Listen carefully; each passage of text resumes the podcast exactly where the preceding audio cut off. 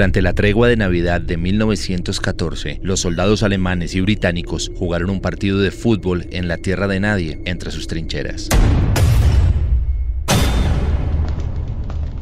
Andrei Chikatilo es el mayor asesino en serie de la historia de la Unión Soviética. Nacido en octubre de 1936, fue conocido por cometer asaltos sexuales, asesinatos y mutilaciones a mujeres y niños entre 1978 y 1990. El asesino confesó al menos 56 de los homicidios y en abril de 1992 fue juzgado por 53 de ellos. Tras ser condenado y sentenciado por 52 muertes, fue ejecutado en 1994.